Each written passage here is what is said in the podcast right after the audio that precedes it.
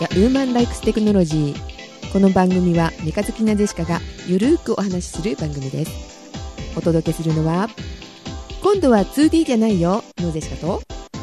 シン・ゴジラのカエラです。こんばんはこんばんは。またシン・ゴジラシン・ゴジラね。なんか前にやった記憶があるんだけど。違う番組でやったよねうん、シやン・ジェシカ強そうだよねみたいなうん、そう、やった記憶あるんだけど、うんちょっとタイムリープしてるらしくて、またシン・ゴジラの話すんのそんだけ好きみたいなそう、3回目行ったんですよ。は ?3 回目。 3回も見たってこと合計ね。ほう今度はどこで見たのこ今度はあの近場のあの普通のあああの映画館あの別に画面が大きいとか、うん椅子が揺れるとかじゃなくて、うん普通のやつ。 3D ではなくうん。えー、どうだったまあ普通だけど、 え映画館の質質としてはまあそりゃそうだよね。何も仕掛けもないから普通なんだけど、うんまあやっぱりね、3回目にもなると、うんやっぱりこなれてきて、うんあのいろいろと、今回さ、やっぱりシンゴジラすごいセリフが早いんだよね。うんだから結構追っつくのが最、一番最初見た時大変なんだけど、うんだんだん話も変わってきて、うんすごいセリフとかも聞こえるようになってきて、ああ、やっぱり石川遼君もこうやって英語覚えたんだなと思って。日本人でその日本語の映画が分かりにくいっていう映画なのね、シン・ゴジラそう、すごいね、あの、ガーッと頭を動かさないとうん入ってこないから、で今回はあの十分理解できるほどの理解ができてきて、うんもっとしっかり映像が見られるようになったりとか、うん、意外とこう石原さとみがグッとくる衣装着てるなとかっていうのが分かってきたんでそううん、すごいいろいろまた新しい楽しみ方があできてきたなっていう。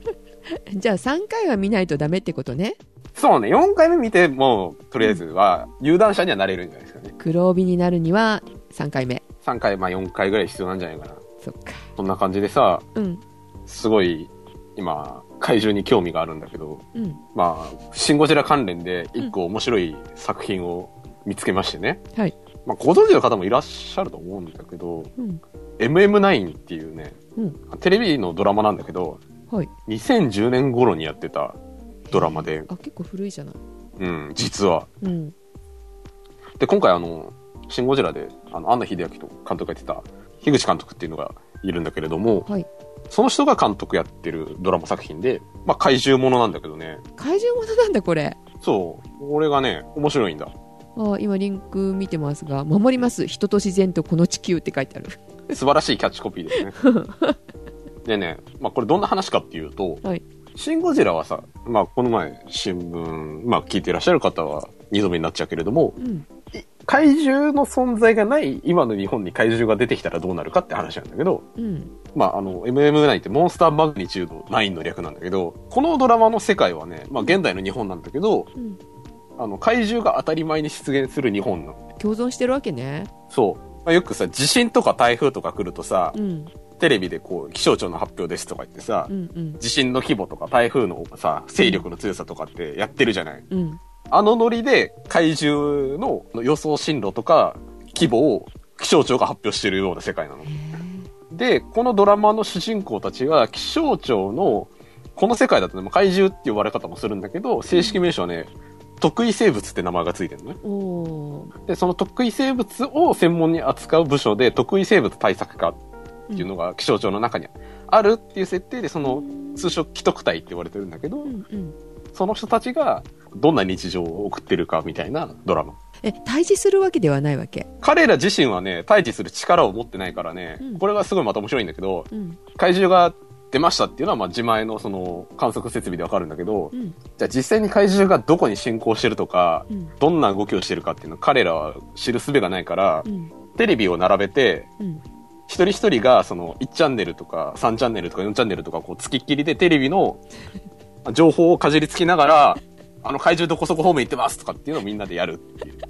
アナログだで、あ、この怪獣どうやらここは弱点だっていうのを自衛隊に教えてあげる。自衛隊はやっつけようとするわけだそう、あのー大きい怪獣だとね自衛隊が出てきてねう、んあの自衛隊が対峙するような形なんだけど、うーん恐竜がいる世界って感じなのねじゃあ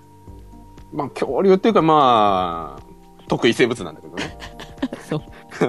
で、そのモンスターマグニチュードっていうのは、その怪獣の、怪獣っていうか、得意生物のうん大きさを表す言葉。だからなんかね、あ体、ー体重とかで決まってるのかな体長とか。あーだから地震のさ、あの、揺れを示す、うんうんあの、言葉がマグニチュードっていうけど、それの怪獣版。で、モンスターマグニチュードっていうのがつういてて。ーんで、まあ、こういう感じで、すごくそのね、テレビのニュースの画面とかっていうのをドラマの中で流すんだけどう、んこう L 字のテロップでうん、怪獣8号の情報みたいな感じで、うんなんか怪獣8号はなんとか県なんとか方面に進行中って。で、なんか現場にキャスターがいて中継してたりっていうのがすごいこう、いかにもみたいな感じなんだけど、うんこれが、あの、やっぱりこう、シン・ゴジラに繋がってくるというか、ここの、シン・ゴジラの、あの、リアルな怪獣映画みたいなところの、あの、元ネタなんだろうね、きっとこれが。これ元は本だね SF なんだね SF 小説みたいだね。で、この特異生物部の部長がね、孤独のグルメの松重豊なんだよ。へえひょうひょうとおじしたおじさんやってて、ああ、きっとこの人はお昼休みに美味しいもの食べに行くんだな、みたいな。 可能性はあるよね。まあちょっと個性的な俳優さん出てる感じかなこれそう、あの、シン・ゴジラに出てる人も結構いる。あだってキャストすごい数だったんだよね「シン・ゴジラね」300とか言ったっけそうそう。で、この、特異生物化にね、シン・ゴジラに出てる人が2人いる。うーんおこれを買ったのああ、ブルーレイ買った。何巻ものワンシーズンだから13話入ってるのかなディスクで2枚だけど。 2枚にそんだけ入ってるのねうん。あの、主演格がね、小野真知子なんだけど、うんいい感じだよ。何がいい感じかよくわかんないけどすごい、なんかレビューとして、あの、ありえない表現だけど、うんいい感じだよ。 よくわかんないよ まあハイブリッコちゃんが好きなカエラとしてはいい感じなのねいい感じだよね。 ううんんまあ彼らはハイビッコちゃんみたいな架空のものだけじゃなくて人も好きなんだよね。あの、人が好きでハイブリッコちゃんも好きだよ。あそうあの、ハイブリッコちゃんが好きで人も好きって言ったら、それはまずいよね。あそういや二次元しか興味ないとかさ今時はあるからそそれすごい言われるんだよね。そう、人間に興味ありますかっていうパターンとう、んあの、面食いですかって言われるパターンと2パターンあるんだけど、うんどっちも腑に落ちないっていうね。そうですかうん。ジェシカはないねそういうって言われたこと二次あそう元うん二次元が好きなのとかって言われたことはないんだけどうん。でも私もうそうじゃないとは思ってたんだけどさよくよく考えるとさうん、二次元が好きなんだわ私あ、逆にね。うん、あそういえばあの人も、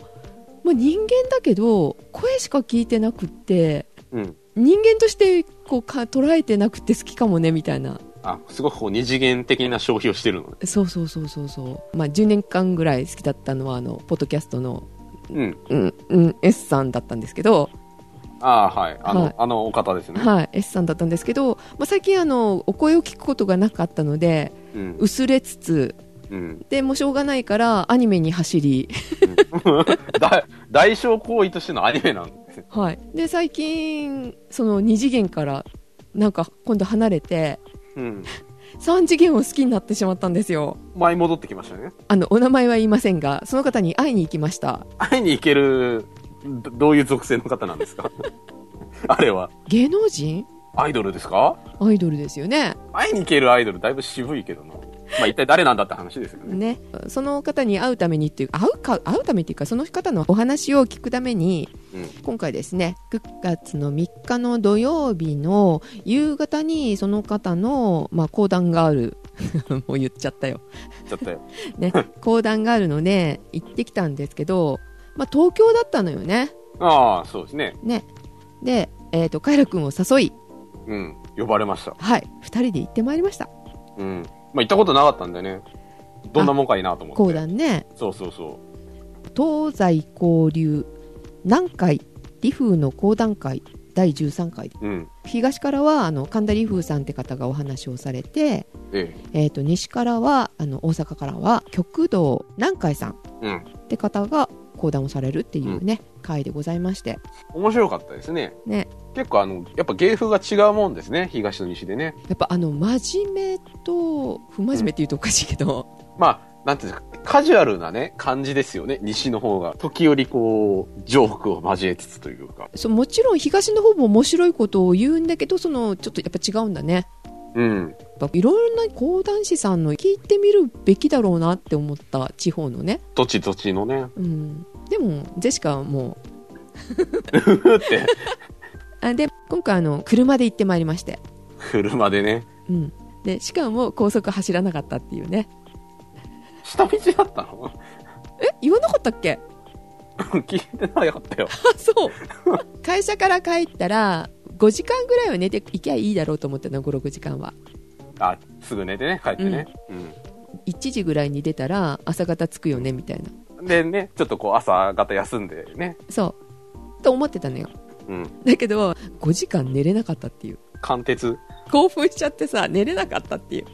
明日の遠足がね、楽しみで寝れない子供が ね、朝方に出かけに行くみたいなもんですよね。集合時間待ったとして。それそれまあそれを置いときましてですね今日ポイントは2つありまして1つがですね、えっと、行く前に駐車場が困るなって思ってたのそしたらさ予約できますってリンクが出てきてさほう。空きっぱって知ってる開きっぱなしなんですか駐車場としては致命的な名前ですけども。だよねうんローマ字で AKIPPA なのね空きっぱうん。空いている PA よパーキングはあ、なるほどね。あの、あれだ、空ありみたいなもんだ。で、うんスマホでも PC でも予約できるのええでアプリがあって iPhone からアプリ落として予約してみましたうん。で地図で一番あのここから近いところはって言ったらパーキングがいろいろ出てきてうん。価格もパッパッパって出てくるのよ便利。あと借りたらその時間帯は出し入れ自由なのああ、何回出し入れしてもいいんそだ。うそうそう、うんでなんと立体駐車場だったのうんで自分で操作できるっていうねああ、何番ってやるとこがガチャンガチャンって動いて。そうそうそうそうそう、ええめっちゃ楽しい思いをしましたよそれをやりに何度か戻り、みた いな。ちょっとそれをしたくて45回戻ったかなめっちゃ戻ってる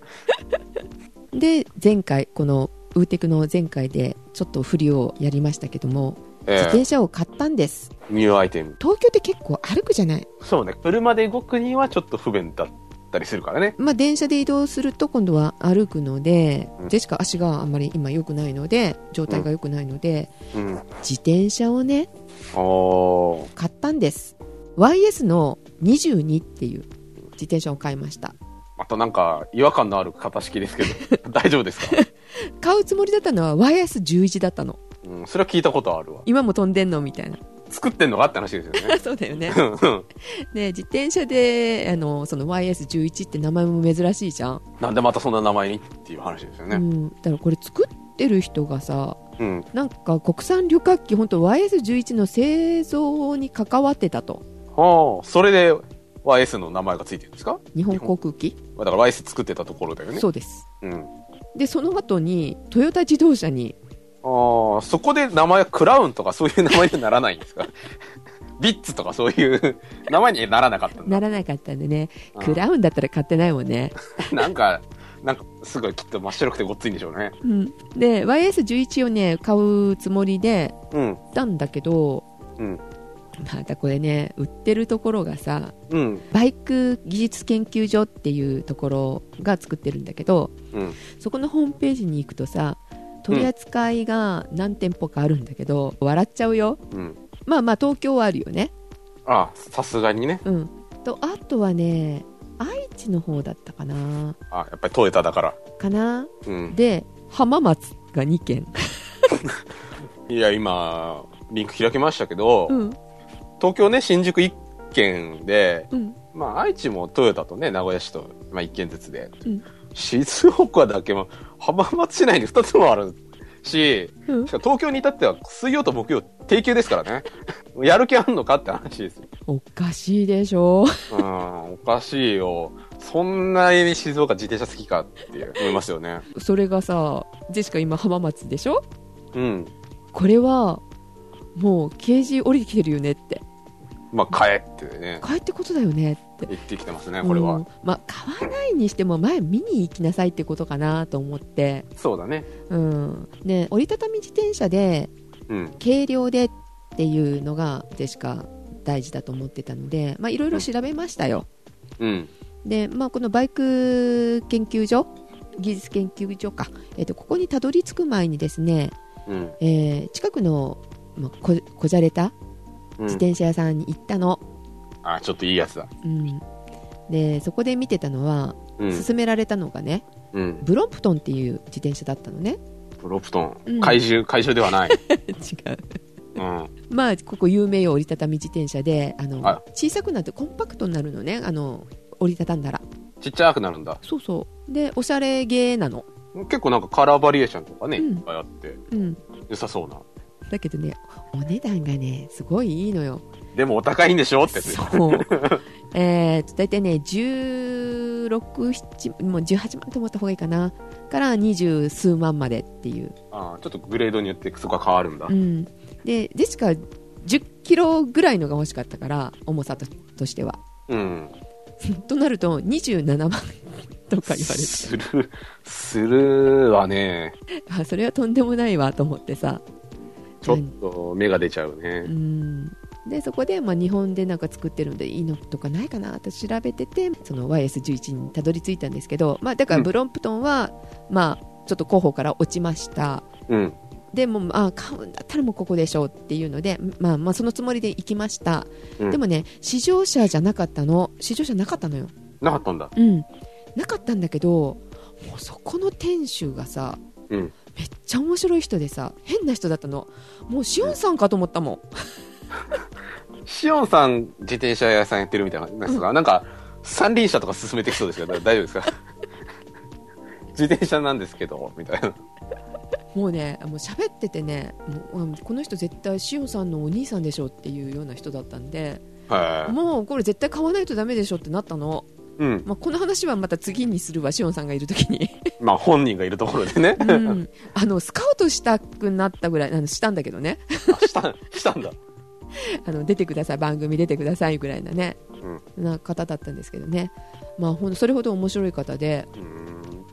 まあ、それは置いときましてですね、うん YS11 はあの前輪後輪とも14インチだから小さいのよ、うんちょっとちっちゃいですようね、んブロンプトンは16インチなのうん前輪後輪が、うんであの11より10 22がいいですよって22何が違うかっていうと前輪が16インチなのあ後大きい輪が14インチなんだけど、うんなのでちょっとした段差で怖い思いをせずに済むのね、あつんのめったりしないようん、うん安定感は10こっちの22の方がいいからっていうのでうん重さもさうんなんとジェシカは22あの YS22 の、うんまあ、普通のやつ買ったんだけどさ、うん10キロ切ってます軽っすごいでしょそれでお値段もうん7万いくらかなすごいですねもうコストパフォーマンス最高素材は何でできてるんですかジェシカが買ったのはアル ミアルミですか、うん違あジュラルミンとかじゃないんですよね、う違うねアルミ合金でございますうんで一番軽いやつ22で一番軽くって、えっと、8 2キロうんえーこちらはですね、えー、とチタンの合金が使われててうん。あとカーボンも使われてますねおーでお値段倍になるかなって言ったら倍はしない12万ぐらいかなあ、でもまあまあまあまあって感じですよね。うん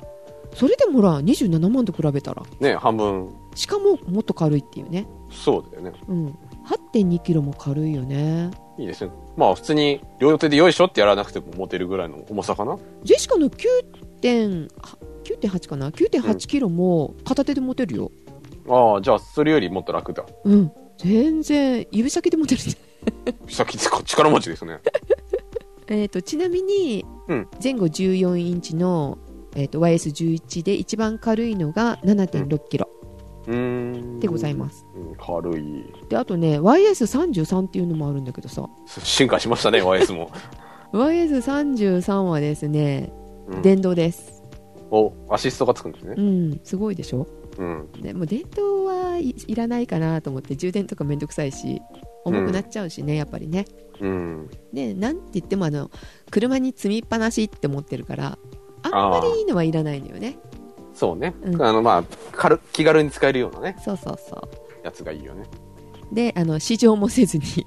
買っちゃいました即買いですか。証券車って乗ったことあるいや、ないね。 16インチの14インチってさうん。怖いよ初めて乗ると不安定な印象がある。グラグラするああ、そういうもんなんだ、やっぱり。あの走り出したらすごい安定するんだけどうん。走り始めが容量がわからないと怖い最初のうちが、うん結構ここ怖そうだね。これ前が16だからこれだけ走れてるけど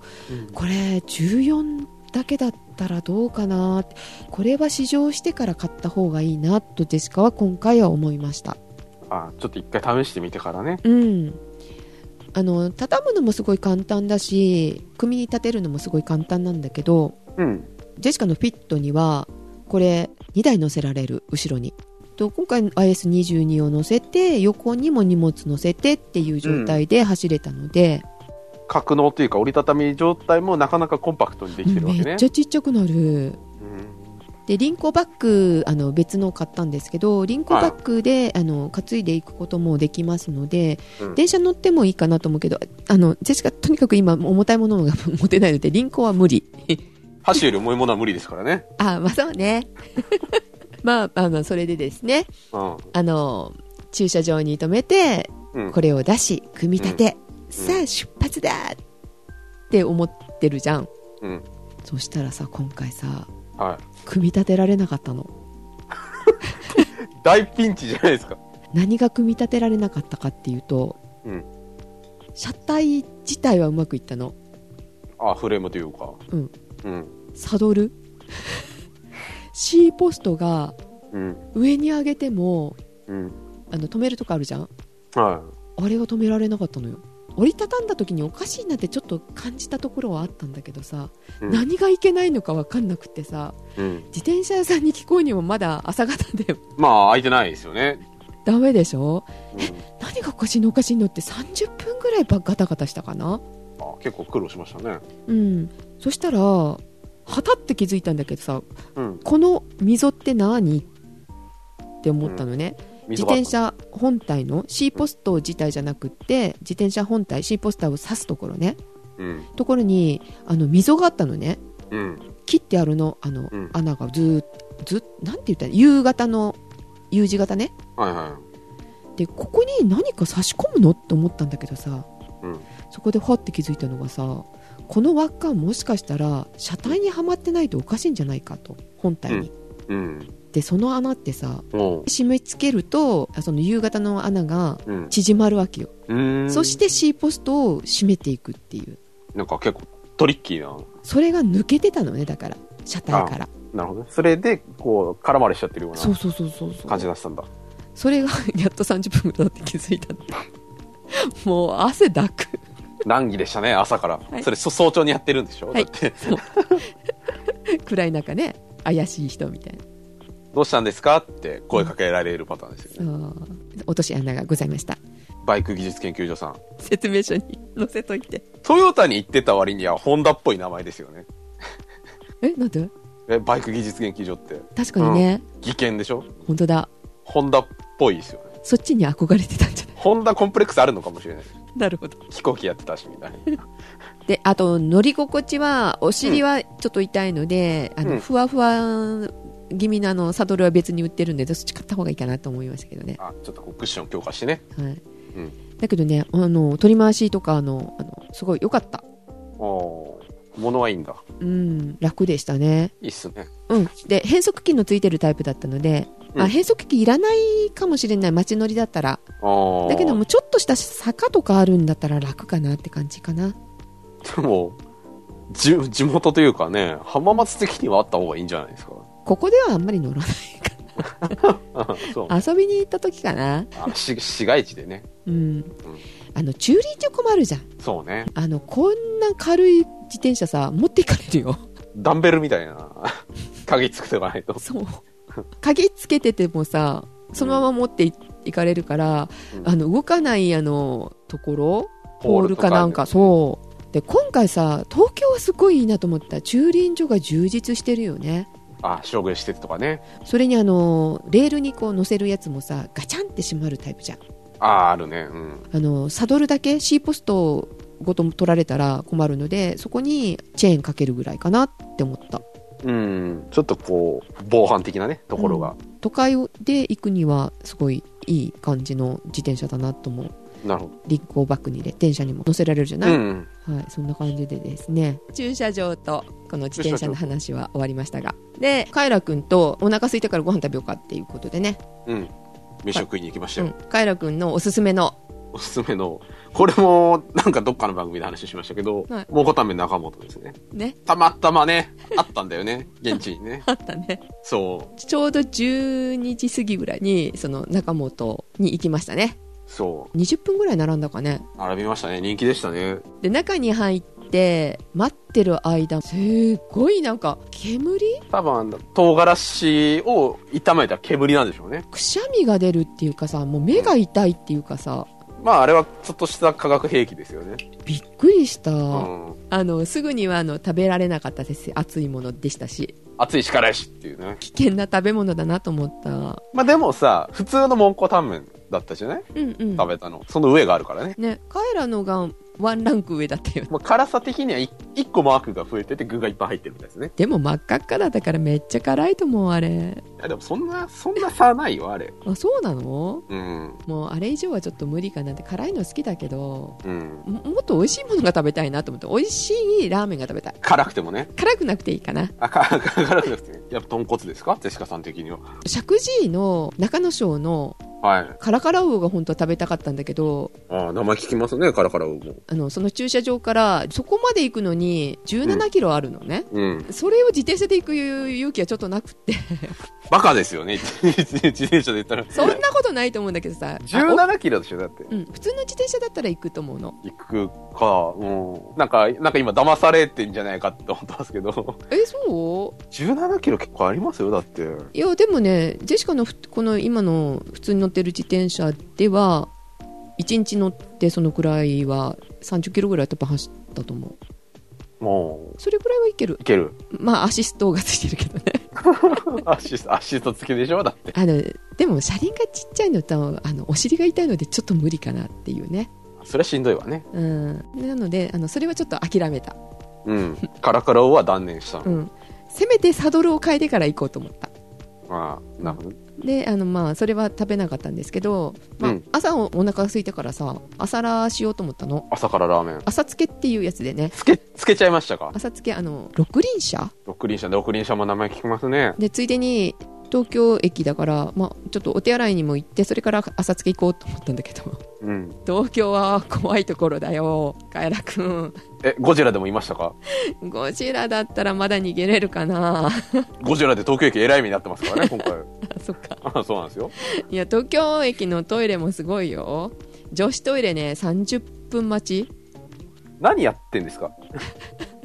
多分ね朝一であのトイレが開店したとこだったからだと思うんだけどほうで30分待ちででやっと終わったなと思ったら六輪車で20分待ちっていうねすごい。ディズニーランドみたいですねう。ん 東京怖いって思ったトイレで30分待ちは、致命的になる場合はありますよ、それは。大丈夫でしたはい間に合いましたかはい六輪車はどうなんですかほう いやまずいとは言わないけどほまあ、いわゆるあれですよね。魚、魚介う魚介系の、うん魚介豚骨って言うんですか、豚骨だったかなあれちょっと、ちょっとこう動物系の感じもしますでしょちょっとするかなでも多分ねジェシカは臭い豚骨が好きなんだよもうもうもうこれが豚骨でしょうっていうみんなあが、がっつりしてるやつうね。ん苦手とする九州の豚骨なんだよあ違うんだよここのは、まあ、だかおら上まあまあいいんだけどお上品、うん、誰でも食べれる豚骨かなー店の前にずっといると気分が悪くなるぐらいの豚骨ね。あるじゃん、そういうお店。そうねあの濃いのが好きなんですよねまあ、それではないのであのまあおすすめかもしれません普通の人にはまあ、いわゆるこう、なんていうんですか、まあ、東京発信なのかわかんないですけど、東京によくありがちなつけ麺のタイプですよね。そうだねうんそれよりは浜松のつけ麺の方が好きあ、そうですか。うん、一徳っていうところがあるんだけど岸辺。 違うわ 古い古いそれが出てくるのもすごいよね えーひらがなで言っとくっていうとこなんだけどはい。台湾混ぜそばが美味しいってああ、はいいはいはい。流行ってますね。それじゃなくても美味しいあそこうーん。であの100食かなんか出たらもうおしまいっていうとこなんであすぐあの売り切れちゃうんだけどね早く行かないとダメうなんだ。ん一回行っったらもう店閉まってた昼間に売り切れたから夕方開けませんみたいなとこだって 頑張れよって思いますけどね。そこの方が好きかなっていうとねあのいけませんけれどもまあ結構つ、つけ麺はね、あのー宗教戦争みたいになりますから ね。そこのも美味しかったよはいまあ、まあ正統派ですよ。そうですそうですね、うでお昼はまさか麺食べるとはちょっと思わなかったんだけど、まあ、麺麺に麺ぶつけてしまいましたからね。はい麺ばっかり食べて帰ったっていうねまあでも一日で6輪車とね、中本制覇したらね、東京に来たなって感じしますよ。そう寂しいなって言われたりもするんだけど いやー、それは、それはお前の心が貧相だって言い返してやればいいですよ。これほどね、食で東京を楽しんでる人はいないと思いますよ。うん自転車でもねスカイツリーまで行ったしねアクティブ。スカイツリーも良かったよよかったですかめめまあ遠くからしか見たことないんですよね。ぜひあの自転車でゆっくり浅草を行くといいなと思いますよ下町良さそうですね。 今回あのカイラとの待ち合わせがあったんでちょっと急ぎましたけどうんすいませんね。 また行くもん12月にああ、あのー彼氏がね、またイベントやるからね。誰彼氏じゃないあのだ、の、ダーリンエアダーリンエアダーリン脳内彼氏そうそうそう決してあの 3D になったら話しかけられないっていうね言葉が。そう私の中ではあの 2D ですそれで 3D だって言ったけど 3D じゃない 2D ですついまあ、でもやっぱね、好きな人の前ではそうなっちゃいますよう。んそうなんですよもう震えちゃいますよ無理無理僕ももう、ハイベリッコちゃんの前で全然喋れないんで。本当うあやっぱそんなもんだよねん。なんか、すっごい、なんか、ツツイッターで見てますみたい な。必死になって言いますから。あそうあのー、ひげが買いました、みたいな。あ、行っちゃったみたいな感じなんで。同類だねカエル君やっぱり、ルイはともなんとやらですね。あのリア充になれ ないよネット上でのやり取りはできるんですよ そうなんだよね。不思議だよねでも、見つめ合うとおしゃべりできない。あ もうとんでもないとんでもないあの目合わせられないもん今回も実はあの入った時にいらっしゃったのは目の端で捉えたんだけど挨拶できないっていうね固まって 「こんにちは」みたいなことは言ったと思うんだけどシャイやね。ねえいくつだお前っていう ねね話しててちょっとドキドキしてますけど話してるだけで。幸せだよねうんいや、やっぱ好き、好きなものがあるってことは大事なことだと思いますよ。で好すよねきなものがね、ない人は信用ならないですから。じゃあめっちゃ信用できるよ私絶大なる信用ですよね。あそううんで、えー講談のあと、打ち上げが本当はあったのねはい、みたいですね。ねご参加くださいみたいなことがあったんですが、うん。滅相もございませんみたいなねそれどころではないみたいな。行きたいなってすごい思って行く気満々だったんだけどさうん。であと一つはあのやっぱり歴史に詳しい方がやっぱりたくさんいらっしゃったよねあの、学の、が学のあるっていうか、教養のある人がおお多そうでしたね。ねうん。な感じでしたし講演会その方の講演会があるんですけど、えファンクラブじゃないのファンクラブなら入るんだけどって思ったけどいや、いや、ファンクラブってことでいいんじゃないですか、別いいに。んですかね名前の問題であって、いやいやだけどなんかちょっと敷居高いですインテリ感がね、漂う感じそで。うそうそう今度あの一応許可を得てから入ろうかな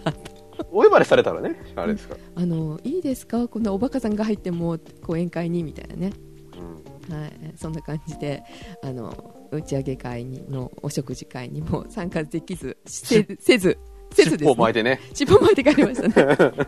であのお腹いっぱいなのよもうその時にジェシカ、うん。うん。お昼食べてからもう8時間9時間ぐらい経っててうんお腹空いてるはずなんだけどもう胸いっぱいでお腹いっぱいだったのよねす緊張してるからね。よく考えればご飯食べればよかったなと思ったんだけどさうん。でその時実はリスナーさんもいらっしゃってああ、いらっしゃいましたね。うんうーうーさんだったんですけど、うー、何がさんだうねん。、その方ともあの一緒にご飯食べますって言えばよかったよねと思ったんだけどさああね、まあせっかくだね。まあ解散しちゃったんですが うん。そして後でフェイスブック見たらそのウーさんはなんか別にご飯食べに行かれたみたいです しで今聞いたらカイラ君ご飯食べに行ったんだって、そう、一人で、まあ、なんか腹入れて帰ろうかなと思って、うんまあ、駅前うろうろしてて、うん回転寿司があったんですよ。うんああ、回転寿司なとか思って入ったら、うん僕、あんまりそのご飯に文句に対して文句言わない人なんですよ、普段。うんまあ、まあこんなもんかなとかさ、うんまあまあまあ、みたいな。うん割と自分で納得を活かせるタイプなんですけど、うん珍しくね、これは外れだって思ったったんですよ。えー、あの東京のさそういう駅前とかって絶対美味しいと思っちゃうんだけどいやー、そこのね、家臣がありましたよ。まあ、時間帯も時間帯なのかもしれないんですけど、うんまあ、まず、あんまし回ってないんですよね。回転寿司なんですけど。うんうんすごい、レーンが閑散としてるんですよ。本あ当の人もいなかったじゃあ、人はね、パラパラいたんだけれども、うんうんなんかね、どうやらね、外国人観光客がメインターゲットなのかもしれないんだけそど、っかあのーまあ、板さんはね、まあ、普通に日本の人なんですけど、うん店員さんがどうにもね、うん、大陸感がしあする人ーなで、るほどいらっしゃいませみたいな、ちょっとこう、最後のなんか背がすごい、なんか、1オクターブぐらい上がってるみたいな感じの発音の人で、うんネタも、うん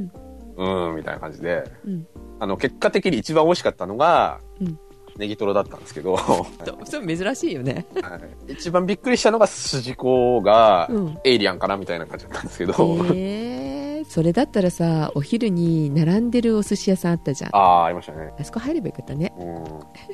だから今度、思いっきりいい回転寿司行こうって思ってます。リベンジしてください違うところに違うところで行きたいと思います。こうんこ珍しく店選び失敗したなって思いました。そう考えたらジェシカやっぱり当たりだったねどっちもねどっちもね、よかった面でめんめん。ちょっと不完全燃焼でしたね、最後の最後で。じゃあやっぱり打ち上げあの敷居高かったけどまたげばよかったねまたあるよ。だってね美味しかったって書いてあったよあ、本当ジュースがジュースが。うん、はい、あのそんな感じでございましたがそうですか。はいでその後ジェシカちゃんと帰りましたよ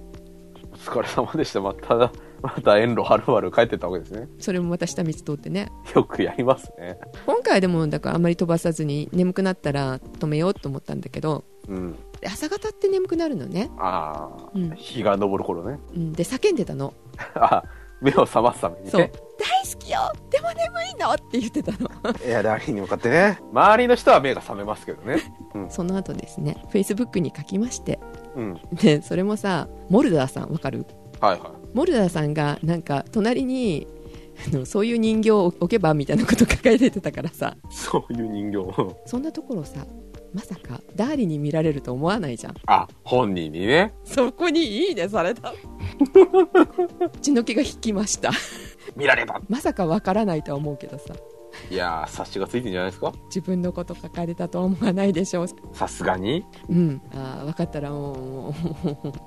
もう二度と行けませんはいも う顔顔から火が出そうです、みたいな。ねえあでも行くよあの12月行くから、まねた、ご一緒させてください。あのこれを聞いてる方でねよかったらうん、ご興味ある方はね。 12月のいつだったっけ土曜日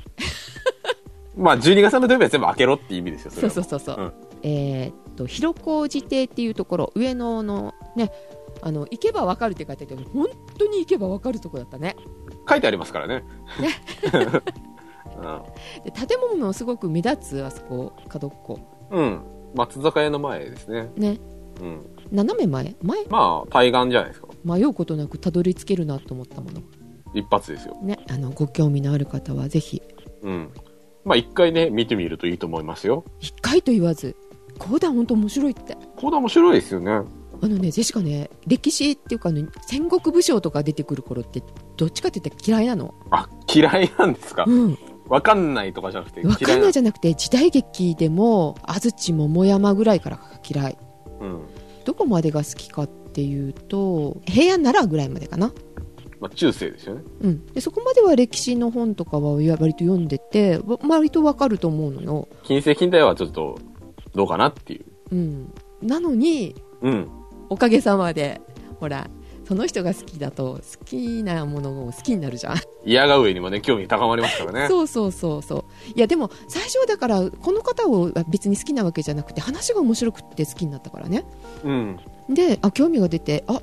ちょうど浜松にいるんだしちゃんと家康のこととか知った方がいいよねって思い出したのね、まあ、お膝元ですから。うん、なのでぜひあの歴史に興味ない方もおおすすめ、あ、逆にね。うん、ここから入るっていうのもありだろうなと思うんだよねうん。うん、その人を好きとか嫌いとかっていうんじゃなくてお話が、うん。だからもちろんだからお話が上手な方を聞かないとダメだとは思うああ、確かに。人、うあの、なんて、喋ってる人はねそうそうそう選ぶかなっていう。そうリフさん本当お上手なのでうん。引き込まれるのよねうん。でその後本人にも引き込まれたっていうね何のろけてんですかえのろけにはならないでしょ ねリア充だったらこうねのろけるってなるんだけどならないでしょこういうのってまあ、カインドものろけでいいんじゃないですか。あいいのうん。ということで、えーお届けしましたのはおまけもあるよジェシカとカエラでした。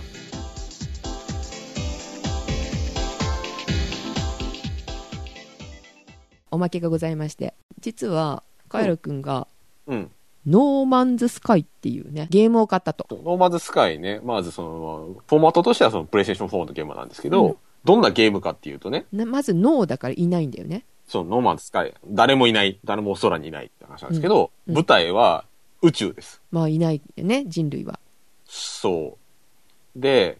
何をするゲームかっていうと、うん己の足で宇宙開拓をすると。宇宙探索をするって話なんおです。それはちょっと面白そうかなうん。で宇宙人とか出てくる宇宙人は出てくるよ。クリーチャーみたいなのがいるんだけど、うんまあ、初めはね、うんなんか見知らぬ惑星に放り込まれるのさ。うんで、なんか壊れた宇宙船があって、うんその宇宙船を直すための資源を集めなさいと。うんで、ふらふらしてるとなんかいろいろなんか変な生き物が出てきたりとかうんするんだけど、うんまあそこで資源を集めて、とりあえず宇宙船直すのね。うんで宇宙船直すと宇宙に出れるんだけど、うん宇宙に出てからがまた長先が長くて、うんこのゲームのね、あの、すごい特徴的なところはね、うんその探索できる惑星がね、うん1惑星1秒訪訪れると計算しても、うんすべて訪れるのに、5850億年を要するぐらいの、あの、惑星が出てくると。そのゲーム上にあるってことうん。そう。なんかこう、アルゴリズムで多分こう、バンバがバンバがやってるんだと思うんだけど、うんだからこう、一個一個の惑星がすごくランダムな環境であったりだとか、うんあの、生き物が散らばってると。うんまあ、その惑星ごとにいろんなその珍しい資源があったりか、あったりするかもしれないし、うんなんか墜落した宇宙船があって、まあ、こう珍しいなんかこうパーツがあったりとかしうんするかもしれないし、っていうので、いろんな惑星を回りながら、うんその新しい惑星を発見するっていうのが、まあ、目的だったりするんだけれども、その回っていく中でこう宇宙船を、まあ、こうアップグレードしてって、より遠くの惑星に行きましょうとか、あと、まあ、そのなんか敵対勢力みたいのもいるので、それと戦ったりすることもあるし、うわ割とふわっとしたゲームだねそれそう。なんか特別ね、こう明確な目標があるわけではないんだけど、うんまあ、気ままに宇宙を旅できると。これしたら完成ところもないねないね。だからマイン、マインクラフト的なジャンルではあるよね。カエラ割とそういうの好きだよねあの宇宙船作るとかさマインそうクそラうフそトとかう。目標があるようでないっていうのが、まあね、こう自分で気ままにやれるっていうところがいいかなとは思うけど。それオンラインでつないでできるのオンラインでね、なんか共有はしてるんだけれども、うん他のプレイヤーがいるわけじゃないんだよね。そうなんだ一人きりなんだあでもね人類がいない世界だもんねノーマンズスカイだから。え今時ちょっとそういう意味では珍しいかもねまあ、か、まあ宇宙がでかすぎて、あの、交わることがないのかもしれないんだけど、 多分ゼシカ飽きるかなマインクラフトもやってないからねあ、まあ、ジェシカさんは、どうなんだろうね。コツコツと物を作る人じゃないからねまあうーん。性格的なところなのか一人でやるっていうのはいいけどねでそれ何時間も膨大に遊べる感じだよねまあ、1秒1個の惑星行っても5000億年かかりますからね。だよねうん。なんかもう、桁数が、あの、発音できない桁数になってますからね。点がね、うん1、2、3、4、5、6個ついてる。ああそうかいやちょっと無理だな、うんあのジェシカ好きなのはプロジェクトディーバみたいなあ、音ゲ、そう音ゲーが好きっていうのもあるんだけど、うん、あれ1曲で終わるじゃんうん。それで終われるからいいのよああ、こう区切りがね、ついてるね。そう途中からでも始められるみたいなうん。思い出そうとしなくてもいいみたいなね、なるほどね。まあ一応ね、ノーマンズスカイもね、うん、大きい目標はあるんですよ。おあるのうん。実は、何宇宙の中心に到達するってどこやねんって話なんですけど、へそがあるのかまあ、ふらふらしてるとそのうちずっとたりつくかもしれない。でもジェシカは変わんない、えまあ、それをしてるダーリンの横で見とくー、